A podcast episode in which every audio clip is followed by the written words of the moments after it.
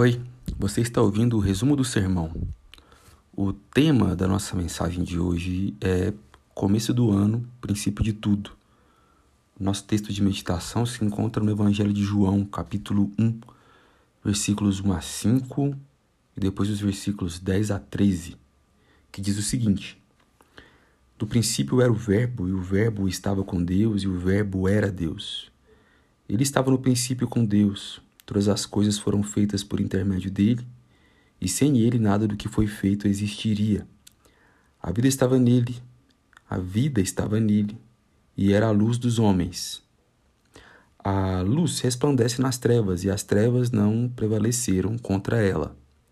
Versículo 10 diz o seguinte: O Verbo estava no mundo, e este foi feito por meio dele. Mas o mundo não o reconheceu. Ele veio para o que era seu, mas os seus não o receberam. Mas a todos que o receberam, aos que creem no seu nome, deu-lhes a prerrogativa de se tornarem filhos de Deus, os quais não nasceram de linhagem humana, nem do desejo da carne, nem da vontade do homem, mas de Deus.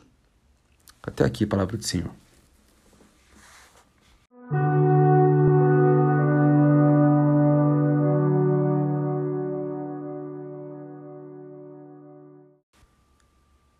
Não sei se você, como eu, infelizmente precisa recorrer a uma invenção antiga e cada vez mais arcaica chamada automóvel.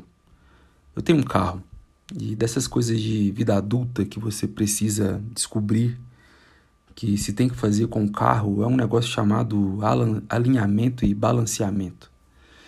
Bom, é, quando você fica um pouco mais experiente, você entende que alinhamento e balanceamento ainda não é tudo que você tem que fazer. Existe um negócio misterioso chamado cambagem. Você já fez cambagem no seu carro, se você tem carro? O que eu quero dizer com isso? Que no automóvel é preciso que você faça essa regulagem é, do alinhamento, do balanceamento e da distribuição do peso no carro para que os pneus eles se gastem por igual, para que o carro não fique pendendo para um lado e isso torna a viagem mais perigosa. A gente precisa de equilíbrio. Eu quero dizer isso. Quando a gente caminha numa linha reta e quer ser longo nessa linha, qualquer peso para um dos lados pode dificultar a caminhada. Existe também aquela máxima sobre um pequeno desvio, sabe, para um dos lados que faz com que a direção, no fim das contas, seja totalmente o contrário daquilo que você almejava. Bom, a gente acabou de sair do Natal, do dia do Natal, estamos no período do Natal no calendário cristão. E o Natal nos desafia, enquanto período, a falar de Jesus e da sua dupla natureza. Existe um credo ecumênico da igreja, um credo antigo, que é uma das balizas doutrinárias da igreja, que é o credo atanasiano, o credo de Atanásio que ele fala sobre Jesus algo muito legal e muito importante, muito bíblico. Ele diz que Jesus é Deus gerado na substância do Pai desde toda a eternidade. É homem porque nasceu no tempo da substância da sua mãe. Deus perfeito e homem perfeito, com alma racional e carne humana.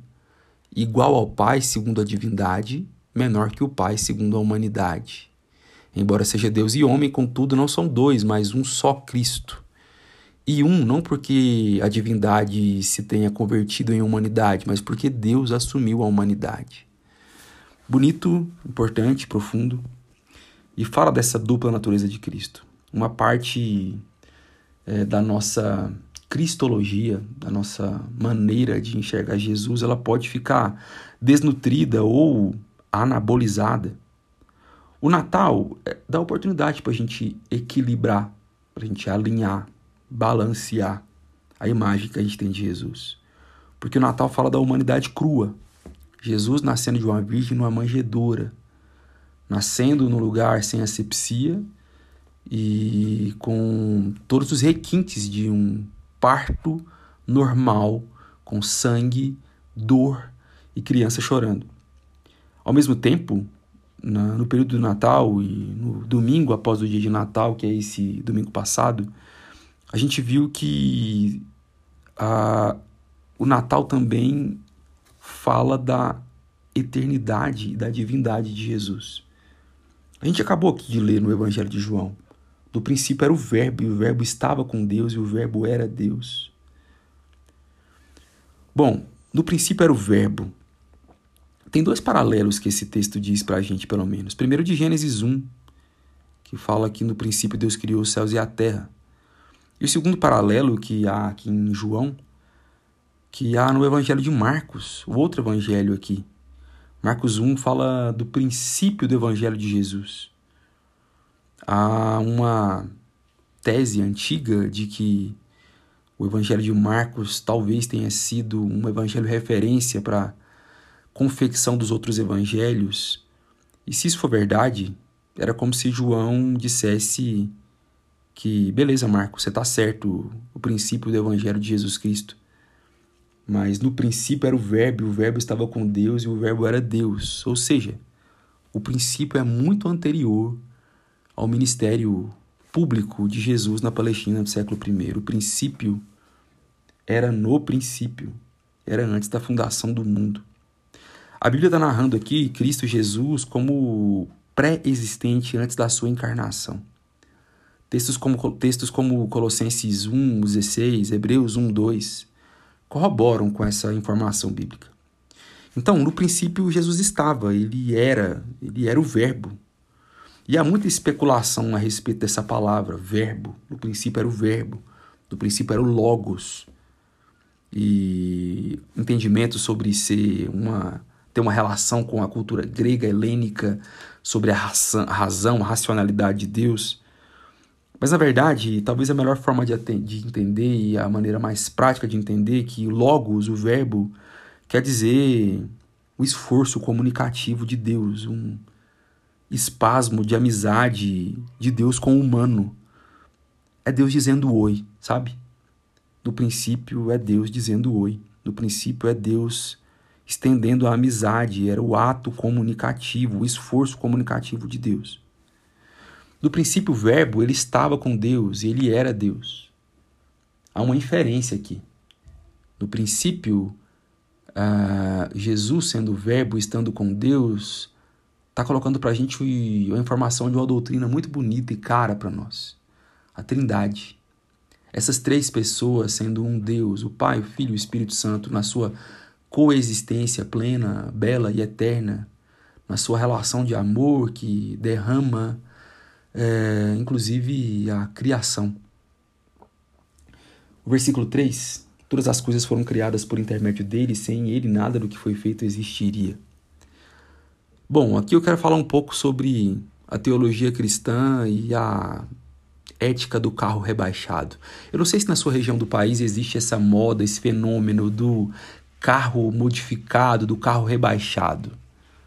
Bom, pensa comigo uma equipe de engenheiros, engenheiras, projetistas com muito tempo, testes, cálculos, recomendam que um carro, um automóvel, para ficar de novo na imagem do automóvel, ele deve funcionar da seguinte forma: com os pneus na seguinte calibragem, com as rodas na seguinte do seguinte tamanho, com peso tal. E de repente alguém decide que isso não é bom e por motivos talvez estéticos é, mudem, modifiquem esse carro. Isso pode até dar alguma, sabe, algum conforto estético para quem gosta, mas na verdade isso é perigoso. Você mudou todo o projeto que foi feito e calculado para que aquele carro rodasse com a mínima segurança possível. O versículo diz algo muito categórico aqui no versículo 3. Todas as coisas foram feitas por intermédio de Jesus, do Verbo. E sem ele nada do que foi feito existiria, inclusive nós, como seres humanos. A grosso modo, o texto está dizendo aqui que o fabricante diz qual é a melhor maneira de rodar. Jesus diz para nós qual é a melhor maneira de ser gente. O autor da vida diz qual é a melhor maneira de viver. Você pode até rodar fora dos padrões do fabricante, de quem imaginou como é que o ser humano deveria existir. Você pode até fazer alguma modificação para longe da vida que Deus projetou para você. Mas você deve esperar por defeitos, avarias e uma vida útil menor. Você vai andar numa estrada perigosa de um jeito muito perigoso. encarnar uma vida como a de Cristo, na inteireza de quem Cristo é, é o melhor caminho para o humano. É o melhor jeito de ser gente. Não é só para levar para o céu. É óbvio. Ser amigo de Jesus te leva para um céu literal que existirá e colará com a terra. É isso também. Mas é viver aqui e agora para Ele também.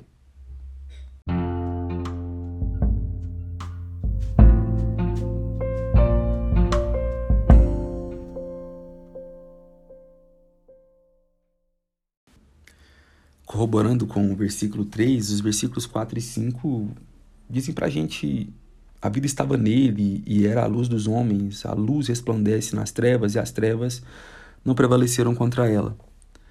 O versículo 4 nos diz isso, então, que a vida estava nele e ele era a luz dos homens. Você percebe o chamado para viver na luz de Jesus? Para andar conforme as especificações de Jesus, para ser gente?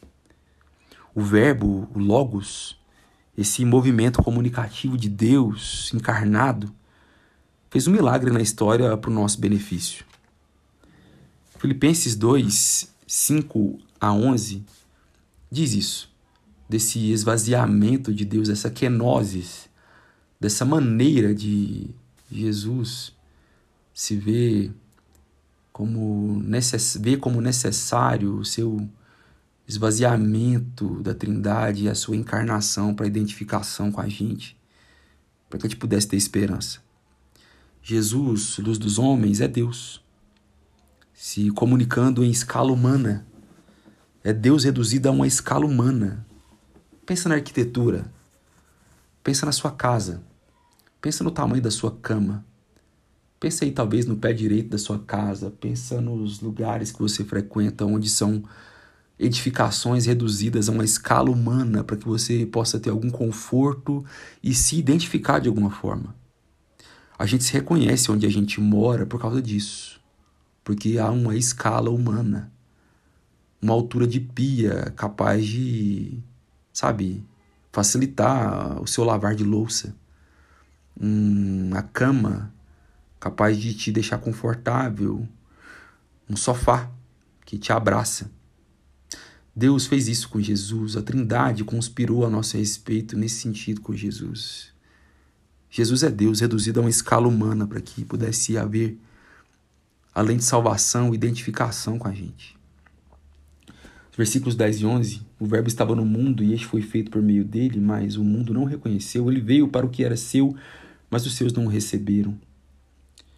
Nós temos um problema. Mesmo Deus tendo se reduzido a uma escala humana, o mundo não reconheceu. O pecado nos aliena de Deus. A gente tem que entender isso.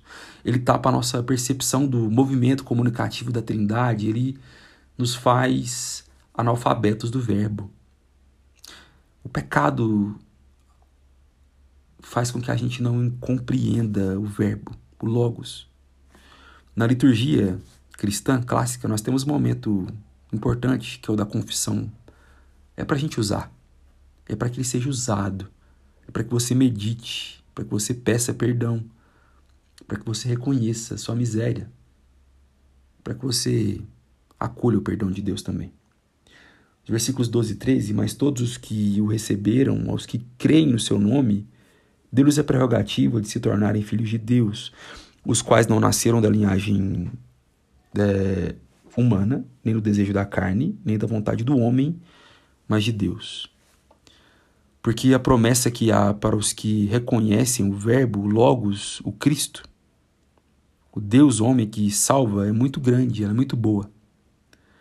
É nos tornarmos filhos e filhas de Deus por causa de Jesus, e isso não é pouca coisa.